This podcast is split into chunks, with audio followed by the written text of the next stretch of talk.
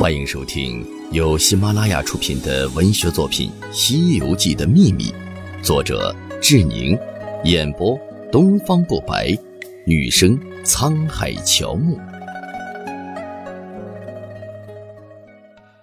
第六章《西游记与宗教的秘密二》。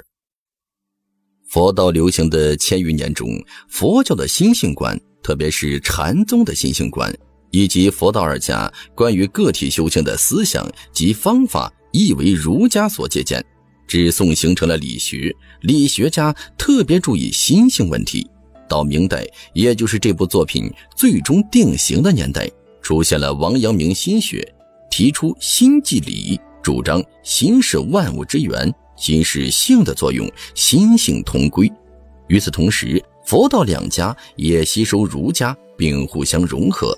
道教中的全真教就主张三教同源，逐渐形成儒释道三家融合。谈到佛教，必须得谈谈《西游记》里的佛教。之前曾经提到过，《西游记》里的宗教跟三教合一，着重讲述的是与现实世界的连接。而这里要说一说《西游记》的佛教。《西游记》虽然整篇贯穿了佛教内容。但是又和真正现实的佛教有很多的区别。应该说，《西游记》里的佛教是该叫做《西游记》佛教，而不是完全意义上的真正的佛教。首先，佛教与有神论有区别。佛教中的所谓神，只是众生的一种，这一点跟神话故事有很大的不同。当然，人们往往会忽略这点不同之处，而从讲述一个故事的角度，那。也不是那么重要。其次，《西游记》对佛教的娑婆世界进行了自己描述。佛教将世界称为娑婆世界，《西游记》中提到的四个部洲就是娑婆世界的概念。《西游记》将其与现实世界的中国进行了融合，其中的大唐中国被描写在了南瞻部洲。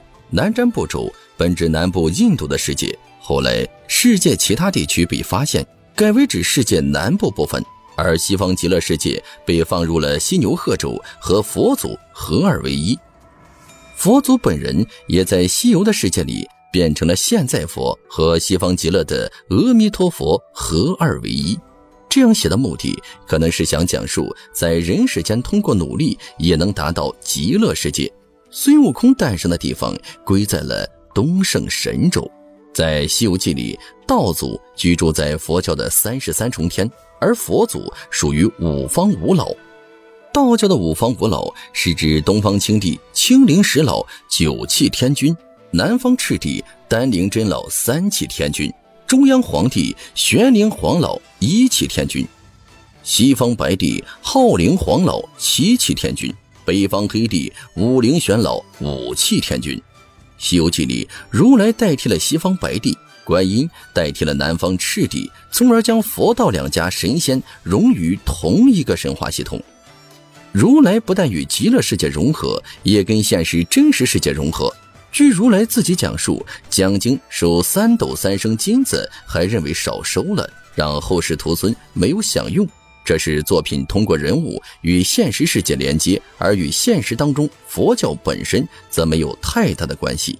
如来的十大弟子中的解空第一的须菩提的名字，则被用来冠名于一个神秘的高人孙悟空的师傅，而菩提这个词，则是佛门专用的一个意志大觉大智慧的名词。大乘佛教讲求发菩提心，普度众生。而灵台方寸和斜月三星都是指一个心字，二者结合在一起就是菩提心。如来原本不存在的二弟子，则被描写成玄奘前世的原型对应的金蝉子，而实际上以子为名是道教的器官，如镇元子这个名字也是一种佛道融合。而阿傩、迦舍则被改写成索要人世的形象，迦舍是佛祖的大弟子。禅宗始祖，对应观世音菩萨也被改写成了跟佛祖一样的五方五老中的一员，还被赋予七佛之师的称号。原本这个称号属于文殊菩萨，并且还创造了一个鱼篮观音的形象。每每出现时，还能把土地城隍吓得屁滚尿流。《西游记》对佛教的典籍的改写，具体体现在《心经》上面。《心经》全名为《摩诃般若波罗蜜多心经》，是大乘佛教的经典。他在《西游记》中贯穿了整个取经过程。在《西游记》中，《心经》被提及的过程名称还有区别。第十九回，《心经》第一次出现于浮屠山。乌巢禅师授师徒几人多心经，第二十回唐僧在黄风岭念多心经，第三十二回孙悟空在平顶山解的是心经，第四十三回孙悟空在黑水河解的是多心经，第四十五回唐僧在车迟国斗法坐禅时念的是密多心经，第八十回唐僧在黑松林念摩诃般若波罗蜜多心经。第八十五回，唐僧见前面山峰挺立，远远的有凶气，心里慌乱。孙悟空解多心经。第九十三回，孙悟空在不金禅寺解心经，唐僧提及般若心经。结尾处关于无字真经的描写，也反映《西游记》与禅宗思想关联。唐僧师徒在历尽千辛万苦，终于面见如来。可是，一开始却得到了无字真经，也就是一堆白纸本子。取经是如来策划的，如来弟子应该不敢擅自做手脚，破坏如来的传经大业。无字真经是受禅宗的理念影响。我们看到，作为徒弟的孙悟空多次给师傅唐僧解心经，到最后，孙悟空最后一次解心经时，就说了句：“我解的，我解的。”再没有说任何的话。唐僧说：“悟空解的是无言语文字，乃是真解。此时心经称般若心经，般若就是大智慧的意思，大智无言，真经无字。最后阶段，唐僧师徒取到过的无字真经，那其实也是真经。《西游记》中所涉及的宗教中，道教是重要的门类，道教也是唯一的由中国人创立的宗教，是本土宗教。